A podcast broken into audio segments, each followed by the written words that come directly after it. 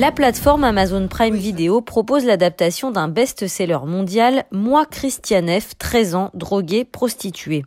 En huit épisodes, la série retrace le destin tragique de la junkie la plus célèbre du monde, Christiane Vera Felcherinov. En 1979 paraît la biographie de cette adolescente ouest-allemande, une jeune fille qui, pour échapper à un quotidien malheureux, fait de chômage, d'échecs scolaires et de pauvreté, sombre dans la prostitution et la drogue. À mon avis, Christiane prend de la drogue.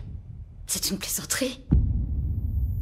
Elle est lunatique, peu sérieuse, agressive, et elle a également perdu du poids. Les premiers épisodes nous plongent dans l'effervescence des nuits berlinoises de la fin des années 70. Sur fond de David Bowie, Christiane se choisit sa propre famille au lycée, une bande d'adolescents aussi paumés qu'elle.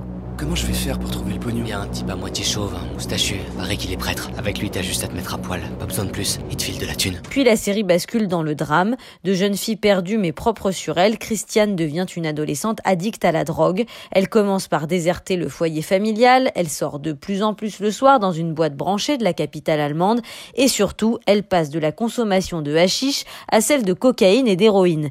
Devenue accro, Christiane a besoin d'argent pour se payer ses doses et elle n'a d'autre alternative que de se prostituer dans une station de métro proche de chez elle. Beno se fait mille marques de l'heure.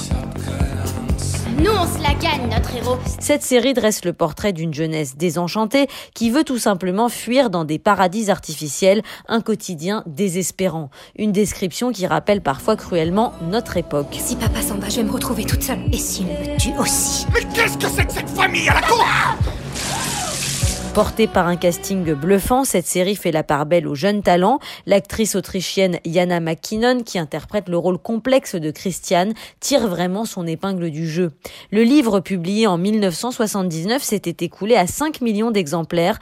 S'en était suivi une adaptation cinématographique en 1981. 30 ans plus tard, Christianeff publie un deuxième livre, Moi, Christianeff, La vie malgré tout.